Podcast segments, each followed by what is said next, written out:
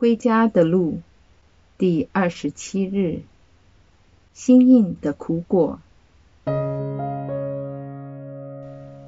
昨天我们见证了小儿子经历了的重大改变，我们从他身上看到怎样才是真正的悔改。小儿子的决心以及由这份决心所引发的行动，感动了他的父亲。父亲没有把目光放在儿子过去的罪恶，令他能毫无保留地张开双臂，重新接受这位悔悟的儿子。父亲明白到，为儿子来说，选择永远离开，其实比起选择回家容易得多。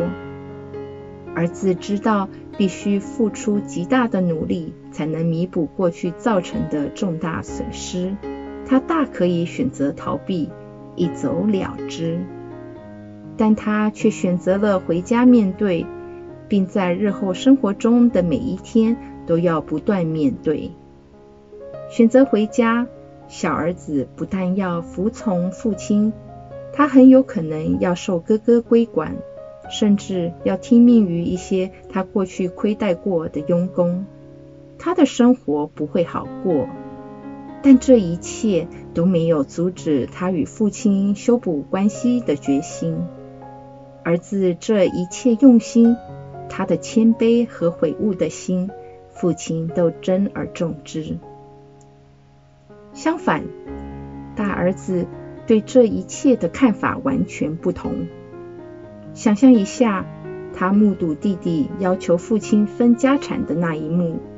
而在这大逆不道的要求下，父亲竟然就范，大儿子一定气得七窍生烟。这位不是生产的弟弟，竟然得到他不配拥有的家产，大儿子必定同时生弟弟和父亲的气。整件事对他来说完全违反逻辑，令他极为反感。他的愤怒。令他自己监禁在过去当中，他无法跨越这段解不开的过去。他被自己那自以为正义的态度及愤恨所瘫痪。他认为这种罪行本来就不应被允许，更别说要容忍或被宽恕。由事件发生的那一刻起。大儿子一定已活在苦涩和怨恨之中。他一直靠着对父亲的忠诚以及守规矩来支撑下去。他需要强行吞下他眼中不公义所引起的愤怒，才能熬过每一天。他必须埋首工作，才能麻醉自己心里的不安。期盼着终有一天，他多年的辛劳能换取他父亲剩余的家产。这就是他如此留意弟弟在远方的行踪的原因。他竟然知道弟弟与娼妓们花光父亲的家产。若他没有探听弟弟的消息，他又怎会知道呢？得知这些事情，令他对弟弟的愤怒升级。他连想起弟弟也不愿意，更何况看到弟弟回家，并在无需承担任何后果之下得到父亲接纳。他大喊道：“什么庆祝？疯了吗？”他心想：“这败家的儿子会否令我那份家产也失掉？”说到这里。你或许会认同大儿子的愤怒和情感，这是可以理解的。因此，这比喻也被称为“挥霍的父亲”的比喻。但试想一下，如果父亲与大儿子的想法一样的话，当小儿子回家时，他会有怎样的下场？故事会有什么不同呢？耶稣又会否用这比喻来描述天父的心，以及他对我们那份不可言语及无穷无尽的爱情？这真值得我们好好思考。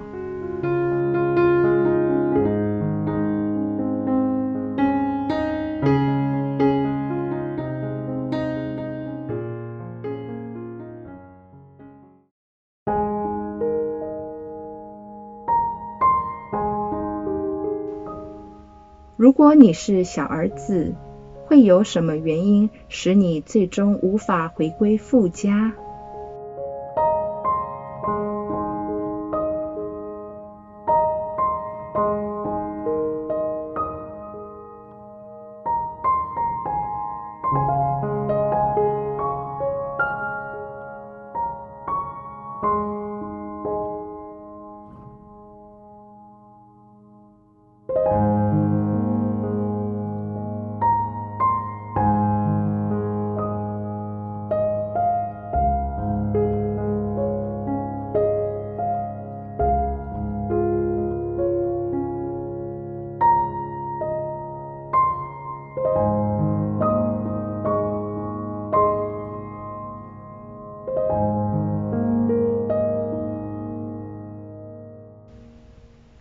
你是否像哥哥一样，被困在一些痛苦的过去，或对某人的不满及恩怨中？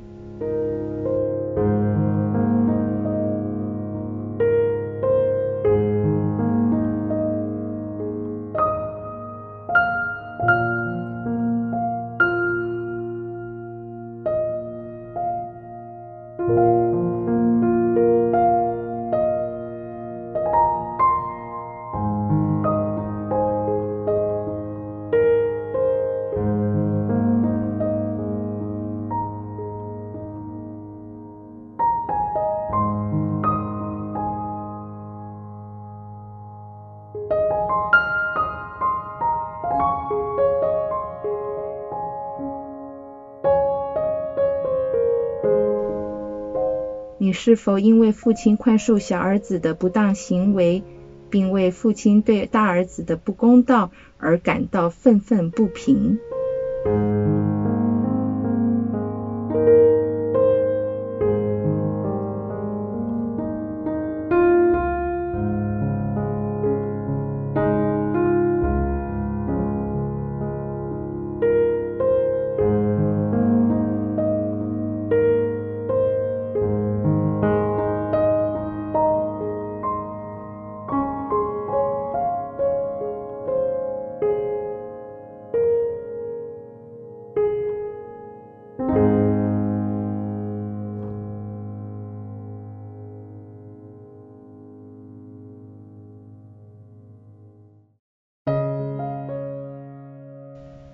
亲爱的阿爸父，我发觉自己徘徊于认同小儿子及大儿子之间，自己有时像小儿子，有时也像大儿子一样。总之，我知道自己是迷失的。没有你，我像是迷失的羊。我常被我有限及苦涩的思想困惑及捆绑。请你以你的真光和智慧光照我。我希望能见到你所见到的，有能力去看透一切罪恶和破碎背后的小儿子，我自己及那些冒犯了我的人。请你以你宽恕的神启迪我，让我也能放下过去他人曾经冒犯我的错误行为。主啊。请你释放我，让我能重获自由。以上所求是靠我们的主耶稣基督。阿门。愿光荣归于父及子及圣神，起初如何，今日亦然，直到永远。阿门。